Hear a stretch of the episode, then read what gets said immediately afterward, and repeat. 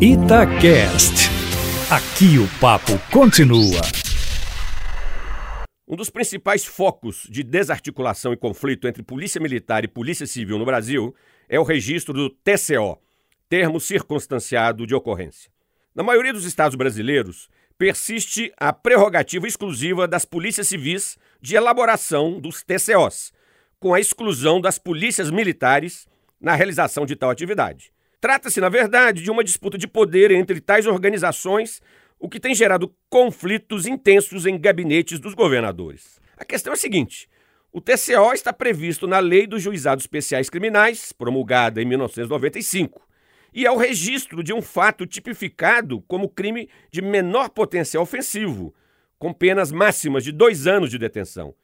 No TCO, a autoridade policial deve apresentar a qualificação dos envolvidos, o relato do fato, além das perícias necessárias em documentos e objetos apreendidos. O TCO é remetido então ao Juizado Especial Criminal.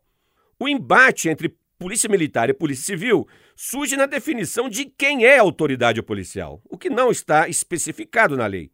Os delegados argumentam que somente eles podem ser qualificados como autoridades policiais, o que é contestado pelos oficiais das polícias militares. Em Minas Gerais, nos últimos três anos, os TCO já estão sendo elaborados também pela Polícia Militar. E devo dizer que a experiência de nosso Estado tem sido positiva nesse sentido. Houve ganho inegável para a segurança pública com a possibilidade dos policiais militares redigirem o TCO, remetendo-os diretamente aos juízes das respectivas comarcas. Nas pequenas cidades do interior, os ganhos são enormes. Evitam-se deslocamentos desnecessários de viaturas e policiais até o plantão mais próximo da Polícia Civil. Tempo e dinheiro são poupados, potencializando a capacidade preventiva da Polícia Militar, como também a capacidade investigativa da Polícia Civil para crimes mais graves.